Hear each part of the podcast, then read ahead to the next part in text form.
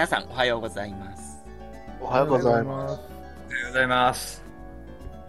えー2023年3月10日、えーレオンラジオ日の出我らの文学、えー154中勘介銀のさじ81、えー今日今日は前編52の5を読みたいと思います、えー本日の司会はですね、えー私福留が担当いたします、えー朗読はいつものように、えー松尾先生にお願いをいたしますでは松尾先生、えーそして中国語翻訳ですね。朗読をお願いいたしあ、中国語の翻訳、えー朗読朗読は、えーレオ先生。はい。で、でああの、その他ですね、あの、えー中国の、えー学生さんたちが、えーねえー参加してくれくれています。はいえーでは、えーと、松尾先生、よろしくお願いいたします。はい。乳母はお決まりのおひな様のようなご夫婦だ。を言って私たちを嫌がらせる。おけいちゃんは大寄席だもんで済ましていて周りやお手玉もちゃんと持っているくせにいじくってばかりいてしようとも言わない。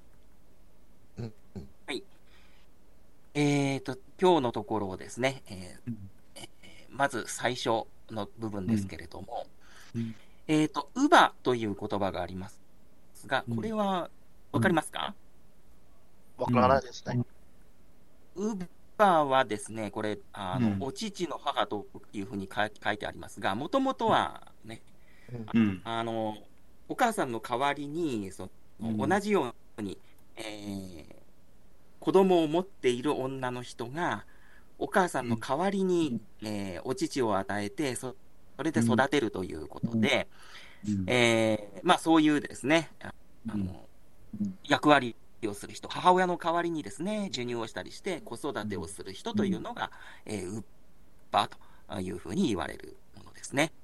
うん。そうですね。はい。うんうん。中国語でも言いますか？あはい、はい。言います。これはな内毛ですか？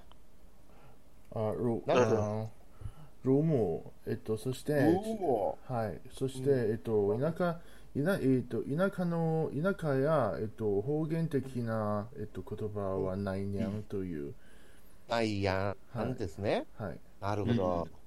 うん。はいまたあのベイビーシッターとも違うんですかね？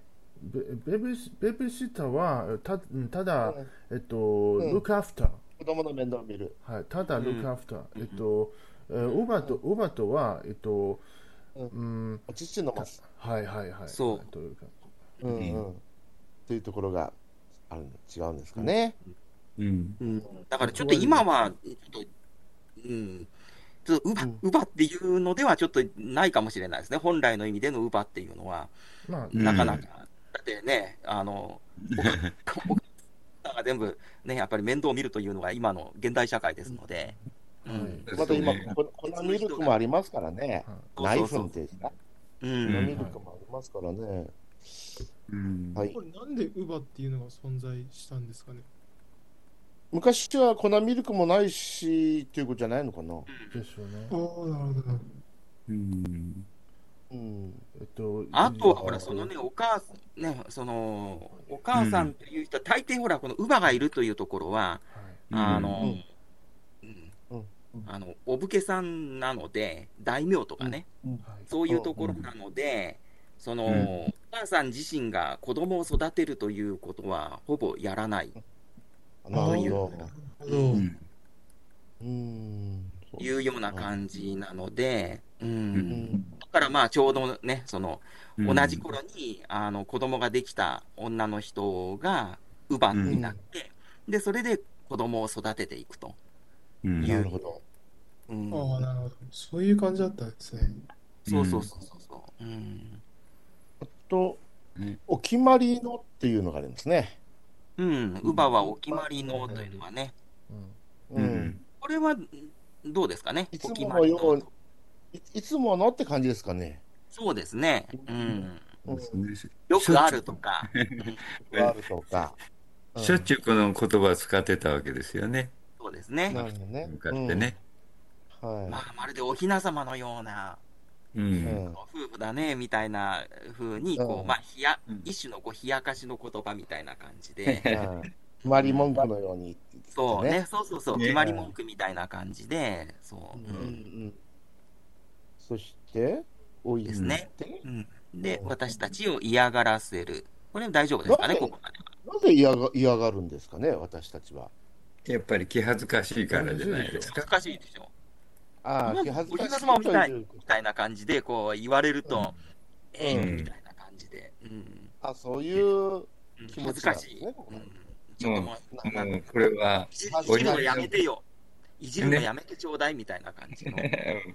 お似合いのご夫婦だってことですもんね、これ。そうそうそうそうそうそう。なるほどね。うんうん子供ならはい生かされちゃったら、決して、えっ、と、ぜ絶対な、絶対、えっ、と、恥ずかしいだと思うで、こ こちら、こちら、こちらこそ、えっ、と、こ子供の時に、子供、こ子供の時に、えっと、こういう、う。ん。うん。うん。こういう感じだったと。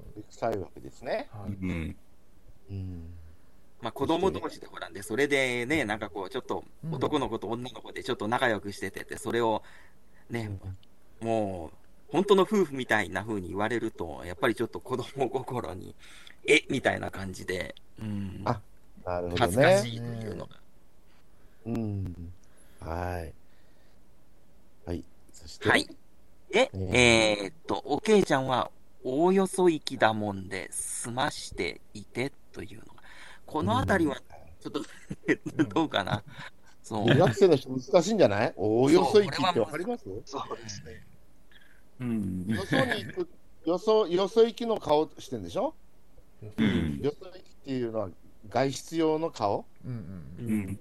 いつもの感じじゃないんだよね。んうん。うん。済ましてるわけでしょ？うん。おおっていうのが強調してんですかね。でしょうね。うん。おおよそ行き。うん遅い。まあ借り借りてきた、借りてきた猫みたいな感じ。うんあの、き着物もおおよそ行きなわけですよね。うんそうですね。う。うんん。そうね、今日は特にひな祭りだからね、ちょっと、うんあの綺麗なね、あの着物着たりとかして、うんちょっとおすましという感じなんでしょうね。ダモンデってわかります？ダモンデ、留学生の人。ダモンデ。わからないですね。あーだからって感じなんじゃないかな。そうね、なのでとかねそ行き。なのでとか、うん理由を表して、ダモンデ、だから。うん、やっぱり日常会話でも言いますよね。なんなんだもんで。うん。まあ今でも言ったりしますよね。そうダモンそデ、だから、みたいな。で、うん済ましていて。う。うん。済ましていてと、済ましがわかりますか？すま了解済ましていく。あ、はい。済ました顔。大丈夫。うん。うん、そう。あの、ちょっとねあの、うん。うん。うんちょっと本音を隠したような、うんなんか感じのね、顔をしてるという。うん。ですね。おけいちゃんはおすまししてるわけですね。うん済まししてね。う。うんん。そして、はいマリマーリア、お手玉も。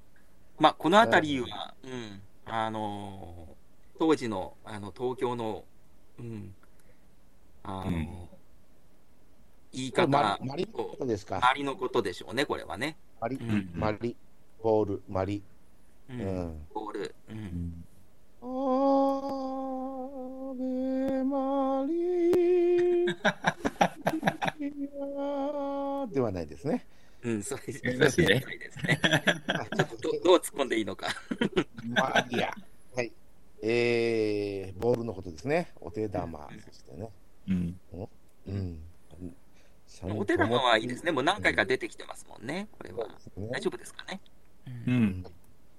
で持っているくせそれをに、持ってるくせに、うん。うん。くせにってわかります？持っているくせに。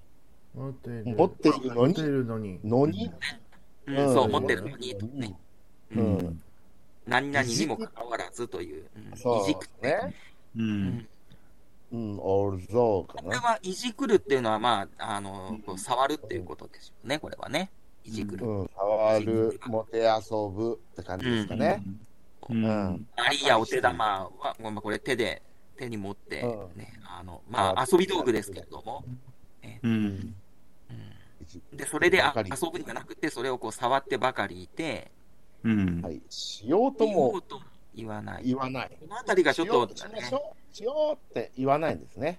しうんしようっていうのはお手おあのマリお手玉で遊ぼう。マリをついたり、お手玉をね、あの、投げたりゲームしようとは言わないんでね。ただ触ってるだけで。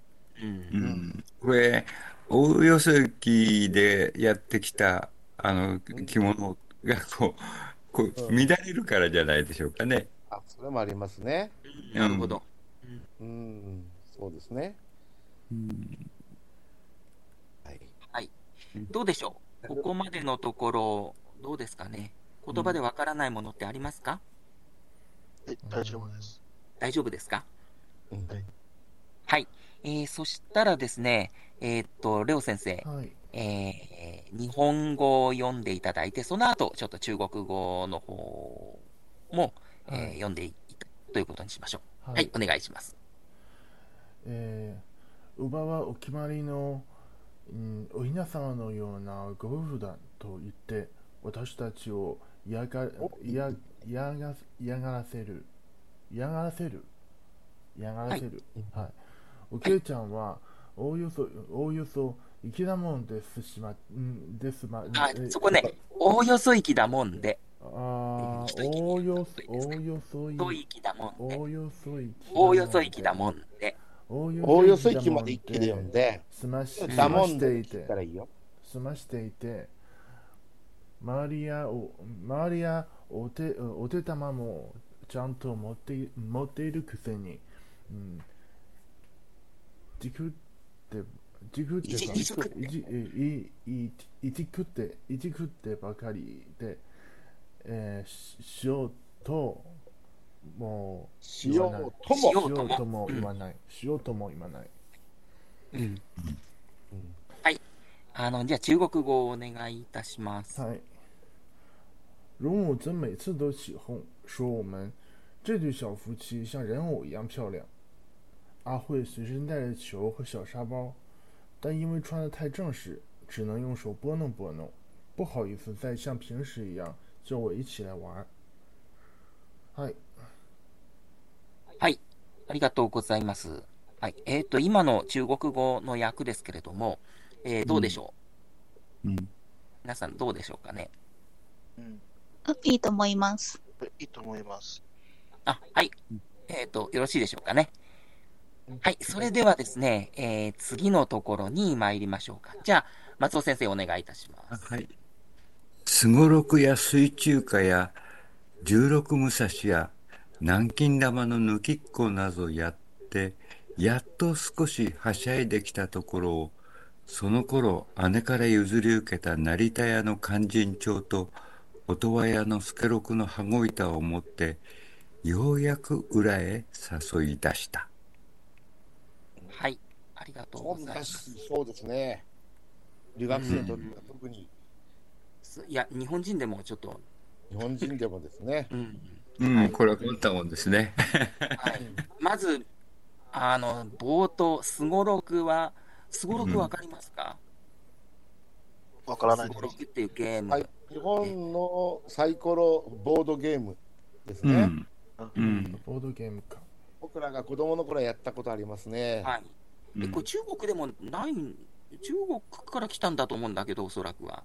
あのサイコロ振って、で、それでほら、あの、目が目が出るでしょ ?6 つの目が出、6つの目がそれぞれ出てくるんだけど、で、それによって、その、えマス目、駒を進めるという。あ、うん。あこれ、1が出たら1つだけ進むとか、うん。6が出たら6つ進めるとかで、で、それでどんどん進んで、そのね、あの、進んでいくと、ゴールまで誰が早く、ね、うん。あの、ゴールできるかっていうのを競うゲーム。あなんですが、なんですよね。で、最後のゴールのところが、あの、ドンピシャでないとダメなんですよね。そう戻ってきちゃうんですよね。そうあ、またそれで、ねうん行き過ぎると、またそのゴールからまた元のところに、なかなかゴールできないという。ううんん。なんかそその発展系っていうか、展開したのに人生ゲームとかあるんじゃないですかね。うんモノポリみたい。モノポリーとかね。ーなるほど。うんあうんそんな感じですよね、あれは。はいねえっと懐かしいな。スタート。スタートがスタスタートと、えースうんスタートとゴールもある、まうんバージョンのモノモノポリ。はい。モノポリは、えっと、モノモノポリは、えっと、ワでしょ。えっと、えっと、ススタスタートもススタートもなく、えっと、ゴールもなく。はい、すごろくなら、えっと、スタートと、えっと、最初のゴールがあって、ゴールがあるわけね。そういうう感じ。ん。はい。うん。うん。はい、どうでしょうかね。すごろくですね。まあ、これは、あの、この当時の子供たちの遊びがここにいっぱいいろんなのが出てきてるわけですね。でもなんか、よ読み、読みが難しいね。そうですね。総録なのか。でもなん。ですごろくって言うん。でしょうね。まあ、わからないな、これはな。うん。うん。五六。うん。そうですね。うん。うん。その次ので、しょいいでしょうか。はい。はい。で、水中華という言葉が次は出てきますが、これがまた、これ、ね、あの、うん。まあ、水の中にね、あの、うん。紙で、ね紙をね、こう、で、こう、花をつけえー入れるとですね、その水の、ね、水にこの、あの、の力というか、それでこう、あの、紙が、その、ね、閉じていた紙がファーッと開いて、で、こう、花が開くように、えーなるっていう、まあ、そういう、あのものがあるんですね。まあ、非常にね、見てると非常に綺麗な、えーものですけれども。うん。その楠本先生がちょちらっと言っておっしゃいましたが、愛の水中歌っていう有名な歌がありますけどあの、い言うと思いましたけれども。うんねこれも愛。これも愛。ね。あと、これ、あの、ヨーロッパで相当、なんていうのかな、日本文化うん。うん。としてこうね、そう。あのジャポニズムというね、たですよね。ジャポニズムね。ジャポニーズはいうんうんフランスのね、例えば、うん。あの、プルーストの、ね、失われた時を求めての中にも、この水中歌の描写が出てきたように記憶をしますけれども、出てきましたね。なるほど。うん。とってもこの水中歌っていうのは、インターナショナルというか、日本文化をね、へあの、世界に、こ。う、知らしめたもののグッズの一つという。うん、感じですよね。う、うんん。うん。ではい紙も普通の紙じゃないんですね。特殊な草で作ったうん、紙なんだね。うこん、れね。うん。うん。あ、そして次。なんだこれ。これわかりますか？16十六武蔵っていうのは、うん俺は聞いたことなかったな。私もちょっとわからないですけれどの国の松尾先生いかがでしょうか？全然わかりません。うん そうですか。これももう多分ね、あの、ゲームの、ね、スコロクみたいなゲームと、えー似たようなもので、う多分ん。囲碁みたいな、なんかそういう、あれにちょっと似てるのかな、どうな、あじゃないか。親石を使うという、親石1個、小石16個を使って、2人で遊ぶっていうのは、ボードゲームのようですね。石をう、ん。うん、まあ、これ以上議論してもしょうがないので、そうね、みんな誰も知らないところでちょっと言ってもちょっとしょうがないそういううものと、ね、いうことにしましょう。16武蔵。うん。はいそれから南京玉？うん。前にこれ何ですか？な南京玉っていうんですかね。南京玉。南京玉。はいはい。うんこれは、前も出たことありますねあれですね。うん、あの、なんだ、あの、ネックレスみたいな、あれですよね。うんネックレスうんの、あの、一つ一つの、あの、こうね、あの、玉に穴が開いてる。で、それをこう、うんあの、糸で、あの、連ねたもの。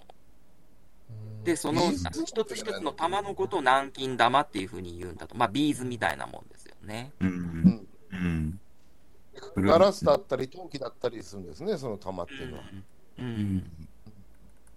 はい。うんだからその南京玉の抜きっこっていうのも、これもどういう遊びなのかはわからないです。これは私も知らない。うん。もうわかんないですね。僕もわかりません。うんうん抜き服ってことは抜いこのそういうふうにこうあの、あのー糸でつなげてあるものをこうなんか一つずつこうなんか抜いてって、それで、うん、なんかそういうところから、うん、出てくる遊びなのかな、わからないです。うん。ね。当時の遊びで、うん、数珠つなぎもしたりするんでしょうね。ね、抜いたり。きっと。うん、よくわかんないですね。これも、よくっていうかさっぱりわかんない明治の頃の子供たちの遊び、うん、まあ時代が移り変わると、うん、うん。うん。受け継がれないで、そのままもうど、うん。うん。どういうものなのかわからないっていうのは結構ありますね。ねもう遊び道具もね、うん。なくなっちゃってるしま。すからね。うん。ですね。はしゃいでってわかります？やっと少し。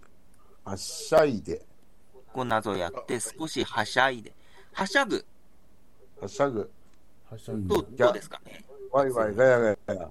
賑やかにうん。する、賑やかにすること、賑やかになることをはしゃぐ。うん賑やかにする。はしゃいで。なんか、んえっと、歌詞の中でよく恋,、うん恋恋人の関係を形容するのかなと。恋人の関係ではしゃぐ。うん。いや、うん別に、まあ恋人とか直接関係ないと思うけど、賑やかにするだけど、まあ、シチュエーションによってはそういうものがあるでしょうね。うん楽しね。うん。うん、してるときに。調子づいて、でっていうのがあるかもしれない。彼騒ぐ。うん。調子づいて浮かれ騒ぐ。こんな感じですかね。う。うんん。うんそうですね。うん。はしゃいできた、はい。うん。あよろしいでしょうかね。少しはしゃいできたところを、あ浮かれ、騒ぐ。こんな感じねですね。まあいろいろそういうすごろくやったり、水中花を見ね、この、うんえーうん水の中に、こう、水の中にこう出て、で、それをこう見て、ね、うんわあ、綺麗とか言って、こうね、あの、うん。盛り上がってきてという感じなんでしょうね。うん十六武蔵とか南京玉の抜きっこっていうそういう遊びをやることで、お互い今までこうちょっとね、あの、うん。済ましてたところが出。していたのが、うん、ちょっとこう、そういう心の先りが取れて、うん、うん。うん。賑やかになってきた。盛り上がってきたって感じですかねそう。でしょうね。ううんんうん。なんかやっぱり恋人同士みたいですよね。まあ、その二人の関係で言うとね。う。うんここではね。うん。主人公とおけいちゃんの関係ですからね。うん。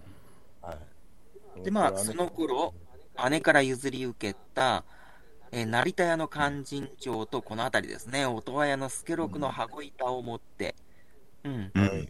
まあ羽子板なんですけれども、羽子板わかります？はい、見たことあります。わからないです。ああ、あの、なんだろうな、ね和製のテニス、こ これが春板でしょうね。これうん、そうですよね。はいあ。の、お正月に何かあの、我々のあれだと、ね、日本だとお正月に、うん。あの、子供たちがやる遊び、うん。うん。こういうね、何をこうつくんでしたかね？羽。あ羽、あれみたいなもんでした？あの、今やるじゃないですか。イーマオチョウって何でしたっけ？イーマオチョバウ。ドミントン。中国語で。あ、バドミントンの羽みたいなもんですかね。あ覚えてなあい、そうですね今、。ひ左にに、似てますあの。左に出てますけど、あこれですですね。うん。ああ、カッカっていうやつです、これね。うん、そうそうそう。いいいい音がするんですよね、これ。うん音がするあれでしたね。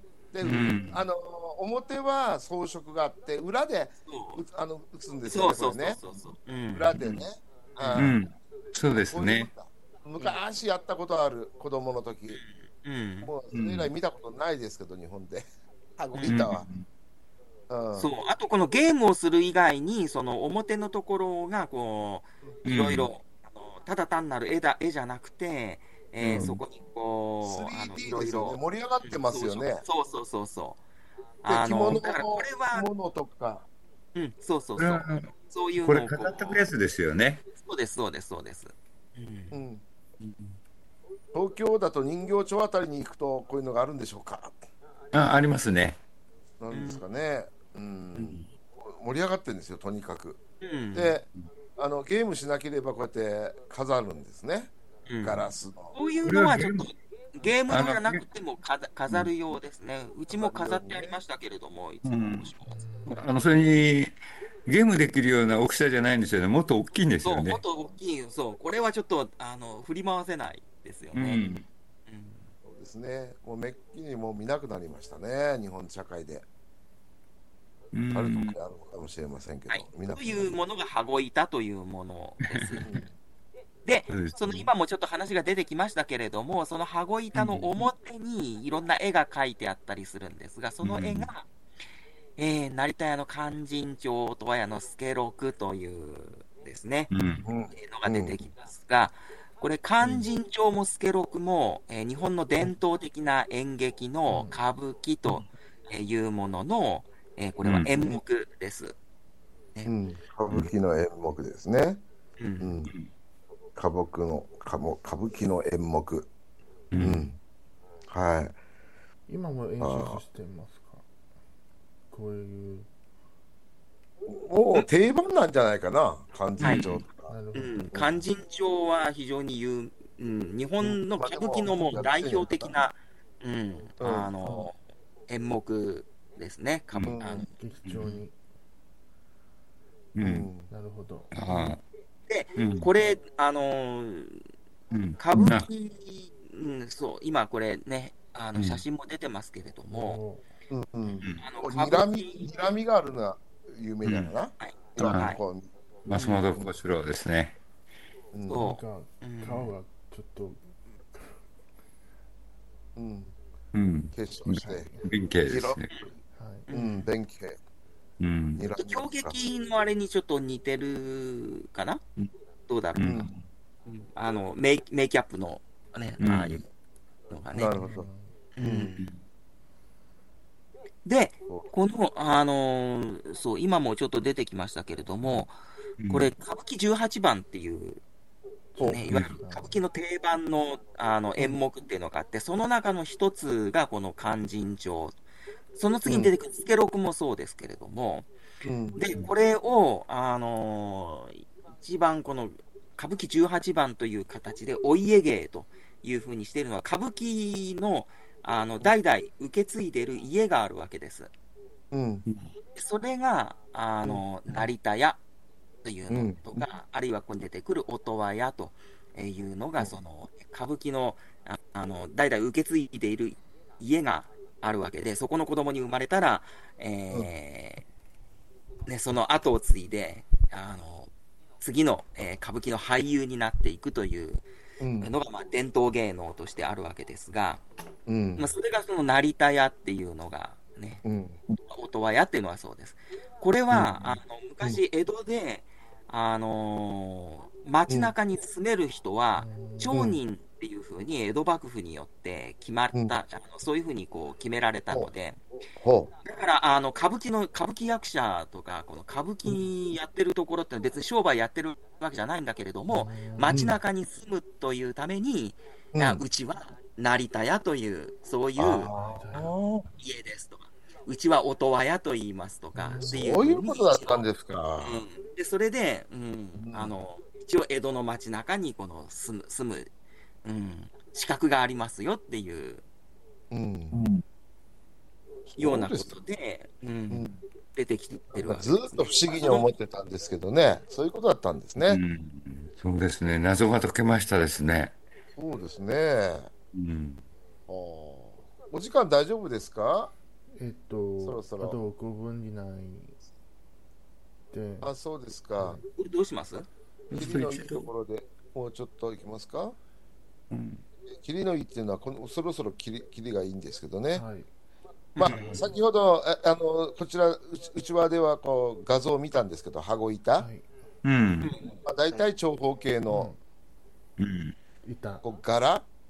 いや、はい。絵絵がある手が描いてある。絵のある板みたいなね、うん。でおも表表に表っていうかその着物を着た女性の絵,、柄があって、裏は何もない、だからまあ裏でここでは、うん、あれですね、その歌舞伎のその一場面を、あの描いた、うん。例えば勧進帳の例えば弁慶とか、うん。うん。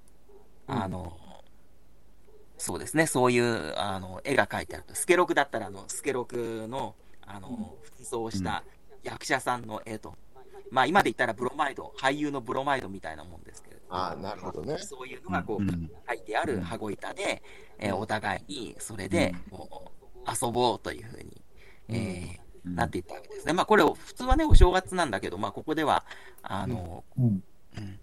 なひなブロマイドね、一種のね、メディアだったんだ。そうね、当時は、ねね、とかないですからね。うんなるほどね。はい。はい。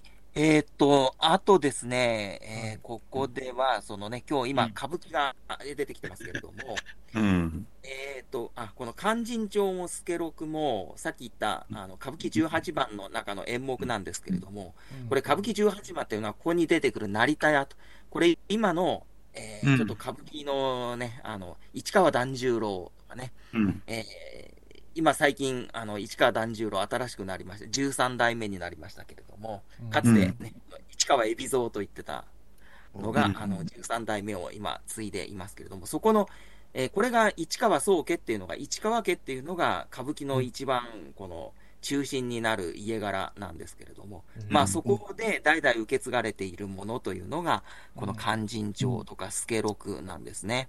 うん。で、ここにはですね、この、えっ、と、助六、音羽屋って出てきますが、うん。うん、まあ、うん、まあ、本来は、この助六も、この成田屋の主な、あの、お家芸にはなってるんですが、もちろん、音羽屋の方がこれやったりとかっていうのが、あの、音羽屋が助六を演じるっていうことがあるので、まあう、ん音羽屋っていうのは、あの、尾上菊五郎と、あの、ここも、あの、有名な歌舞伎の俳優さんの家ですけれども、うん。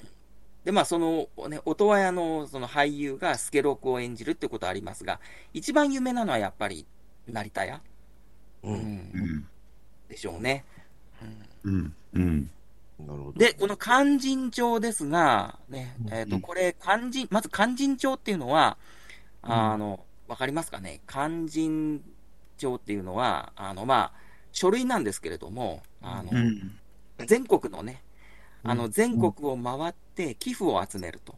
うん。いうと例えば何のための寄付かっていうと、お寺を建てると、ここではね、東大寺なんですよ。奈良の東大寺が平家によって、あの火をつけられて燃やされてしまったと。今も奈良、ね、あの、奈良の大仏さんっていうのがありますけれども、その東大寺が燃えてしまったので、それを再建するためにはお金が必要だということで、で、この、あの、全国をそのね、東大寺を再建するためのご寄付をお願いしますっていうことを、こう、あの、言っていく、まあそういう山伏という、まあ、あの、お坊さんというかね、えーまあ山伏という存在がいて、こう山の中で修行す、宗教的な修行をする人たちがいるんですね。うんで、まあ、その人に、この、うんたちがこの回っていくわけですね。で、それで、えーこの度、東大寺を再建するための、えーご寄付を一つをよろしくお願いしたいっていう、そういう、まあ、あの、えー趣旨をですね、うんえー書いてあるのが、この勧進帳というものになります。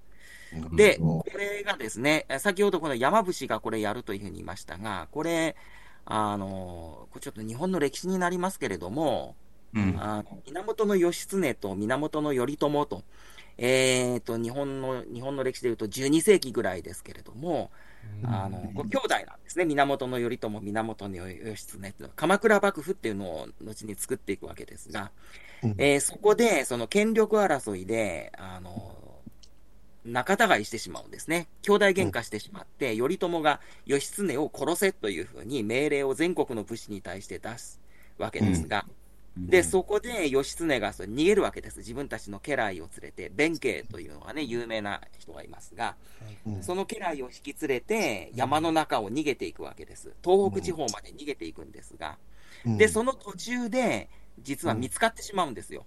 うんで、あの、お前たちは、あの、今、あの、ね、 wanted されている義経たちじゃないのかというふうにこうい、あのいうふうに言われて、うん。で、いえいえ違いますと。私どもは、東大寺の再建のためのご寄付を、えーお願いして、ご寄付をお願いするために回っている山伏ですと。うん。いうわけですが、で、それに対して、じゃあちょっとそのし、あの、そうであれば、証拠として、勧進帳を持ってるはずだから、それを読めというふうに言われて、でも持ってるわけないわけです。偽物だから。でうん、急遽、その、白紙の何も書いてない巻物というのを広げて、で、それでさっき言ったように、この度、東大寺の再建のために、全国をご寄付をお願いしに回っているものであるっていうような中身のことを何にも書いてないんですが、即興で、アドリブでそれを読んでいくというお場面があるわけですね。うんで、それをまあ、あの、聞いて、あの、わかりましたと。あなた方は、あの、義経じゃないんですね、ということで、で、それでこう、あの、関所を通ろうとするんですが、先ほどちょっと松尾先生もおっしゃいましたが、最後、あの、義経が一番最後からこう、通っていこうとしたときに、そのね、関所を守ってる人から、ちょっとあなた、顔が義経様によく似ていますけれども、ちょっとあなたはお待ちくださいっていうふうにちょっとこう言われるわけです。で、そこで、あの、このままだとバレてしまうというので、弁慶が、ね、あの、自分の主人である義経に、お前の顔が義経に似ているからこうやって、あの、止められてしまうのだと。お前が悪いというので、その義経を、あの、激しく殴るという、あの、棒で打ち据えるという場面が出てきて、うんで、それを見て、その、関所の守り役人が、ああ、わかりましたと。あの、どうぞもう通ってってくださいと。もう、うすうす分かってるんですけどね、実は義経だということは分かってるんだけれど、うんあの、あまりにもね、その、弁慶が本来ならば主人である義経を、あの、うん殴るということはあってはならないことだけれども、そこまでして、うん関所を通っていきたいという、その気持ちに、まあ、打たれて、うん見逃してあげるというのが、勧進帳の話なるほど。なんですね。うん。うん。そうだったんですね。まあ、これは日本人、い非常に日本人には非常に好まれる話なので、うん。うんあの例えば、忠臣蔵っていうのがあるのね。忠臣蔵の中にもこれに似た話が出てくるんですね。柿見五郎兵衛の話というので出てくるし、現代では、あの、漫画家の赤塚不二夫のお葬式でタモリが、あの、弔辞を読むんですが、その時の弔辞が、実はその、普通ね、弔辞の時には、あの、か手紙をこう読んでいくってあるんだけど、その手紙が白紙の状態の紙を見ながら、あの、読んでいったというので、現代の勧進帳っていうふうにこう、あの、タモリのそのね、赤赤塚赤塚不二夫のその弔辞が現代の勧進帳だというふうに言われたりするのもありますね。うんこれは YouTube でも見ることができます。ねそうですね。う。うんんはい。うん面白い話です。あと、そうね、スケロクも同じような感じで、あの、非常に、あの、これ、物語というよりは、場面が非常に有名なんですけれどもね、これは。う。うんんあの、ちょっと、やんちゃというか、うん、あの、ちょい悪な、あの、ちょっとあんちゃんというか、えっ、と、うん喧嘩っ早いあんちゃんがこう出てくるという、そういうものになってくるんですが、こう、江戸っ子の典型というふうに言われるという。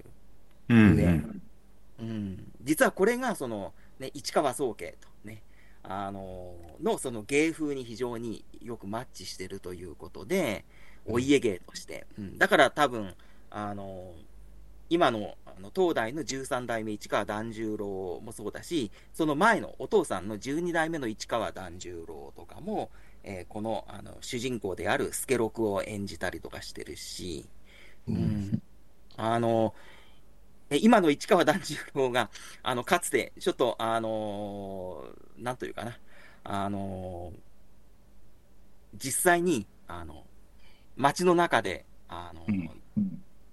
えーそ、そういうね、えー乱暴、そういう、あの、喧嘩の事件に巻き込まれてというので、いう事件があったんですけど、その時もあの言われたのが、あの現代の平成のスケロクだみたいな感じで、は私、あれ、あの事件見たときに、あ、これ、スケロク、このおそらくこう字で、なんか、お芝居と現実がちょっと、うんあ。うん。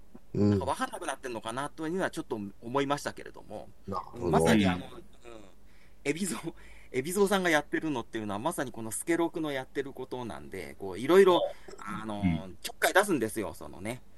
うんで、例えば自分が履いてる下駄を相手の頭の上に乗っけたりとか、それは相手は怒りますよ。でもそうやって喧嘩をふっかけていくという話があるんですね、これが。うんうんうん。あの、キセル、タバコのキセルとかを足の親指に挟んで、うん、でさ、このうんキセルを取ってタバコ吸えみたいな感じで、本当人をバカにしてるというふうにあの思えるんですが、こう喧嘩をふっかけてるという、そういうものがあるんですね、これは。うんだけど、そうやってこう、あの喧嘩っ早いところっていうのが、かっこいいというのが当時の江戸の、江戸っ子の、うんうん。若い稲瀬のお兄さんみたいな感じで、あの、うん、えー考えられてきたというので、うん。うん。まあ、そういうのがこのね、あの、スケロクっていうあの演目になりますね。だからぜひ、皆さんもね、学生の皆さんも、なかなかちょっとね、あの見てもなかなかちょっと、あの難しいかもしれませんけれども、日本にいる間に歌舞伎、ね、ちょうど歌舞伎座、ね、銀座に歌舞伎座ありますけれども、うん。あの、ね、あの、ちょっと、あの、もし見る機会があったら見てみると、あの、うん。いいかもしれないですね。これは。はい。うん。うん。面白い発見があるかもしれないはいですね。うん。うん。そうですね。あの、日本人を知る上、日本文化というか日本人を知る上では。うんうんうん。まあ、歌舞伎の中では非常にポピュラーな演目ですよ、この、だあの、えっ、と、勧進帳とか助六とかね。うんうんうんなるほど。なるほど。福留先生の講義が聞けて幸せですね。いやいやいやいや幸、せですね。うんはい。吉川君なんかどう思いました？そうですね。僕、毎回歌舞伎を見に行うん。でその時、だいぶ、その、意外と想像より硬くないって思って、うんうん砕けてるね。で、今の講義聞いて、さらに、いや、もうこれ一回日本にいる日本、まあなんか、反中国人、反日本人みたいな感じなんですけども、だからこそ案外見に行くべきなんだなって、ちょっと今、すごい興味湧きました。ああやっぱり。実際見ると、うん。あの結構この辺り、勧進帳とかいろいろ見せ場があるので、う。うんん、あのー面白いですね、あの見栄を切るところとかっていうのは、これ、市川團,、ね、團十郎のこれはもう、うんあの得意とするところなんですけれども、うんうんだからこそ市川宗家のお家芸になってるんですけれどなるほも、ど。うんうん。睨みを聞かせるわけですね。そう、睨みを聞かせるっていうところもあるし、あと、最後の幕、幕切れのところで、弁慶がこのね、片足でこう、あの、ケンケンケンで、えーそれでこう、花道を通って、あの、うんあ。の舞台から退くっていうところがあるんですが、これが、うん、非常に有名な、あの、うん所作というか、あの、うんですね。うん。うん。片足、片足だけでこう、けケンケンケンケンで、それでこう、ずっとこう、舞台からはけていくという、ね、うんそうあの、もう歌舞伎、いかにも歌舞伎という感じの、うん、そういう場面とか、うん、なるほどいう。のがありますからね。うん。いやうんー。うん。だからね、ううんん、案外、お能よりは、もっとこれ、あの、歌舞伎は、あの、武士が見るものじゃなくて、もともとは、あの、うん江戸の町人たちが、あの、うん見ていたものなので、う。うんんそう、あの案外ね、さっきね、吉川君が言ったように、うんうん案外見ると面白いですよ。で、今やるときには、こう時事ネタを入れたりとかすることもあるので、うん。うん、あの今の芸能界のなんかいろんな話題になってることとかっていうのをこういろいろこうあの、入れてこうアドリブで入れていったりとかっていうようなことをしていったりするので、うん。うん。結構あのうん。伝統って言っても、うん、あの結構ねこうそそれぞれのあの演出の仕方でこう割と変えていったりとかっていうのがあるので、ううんん。進化発展してんですね。うん。結局、これ、何度見ても面白いっていうのはそういうことなんでしょうね。うん。うん。定番ではあるけどね。そうう、んあの定番なんですけど、そこをこうどんな風にこうアレンジしていくかというのが、うん一つのね、このうんみんな毎回あの楽しみにしてるし、またそのね、さあのその俳優によってもそのやっぱ違うので、うん。うんあそういう見方もあるんだね、やっぱりね。そう。だからあの私のね、東京の東京の友人とかだと、例えばもうずっとね、おじいさんの代からずっとこうね、見てるってあれで、例えばね、市川團十郎だと、代々ね、その、あの、後継ぎは同じ名前をこう名乗っていくというのがあるので、うんね、うちもう11代目、12代目、13代目とかってずっとこう見てきてるとか、で、それぞれによって、あの、やっぱり違うわけですよ。個性が違うので、ううんん。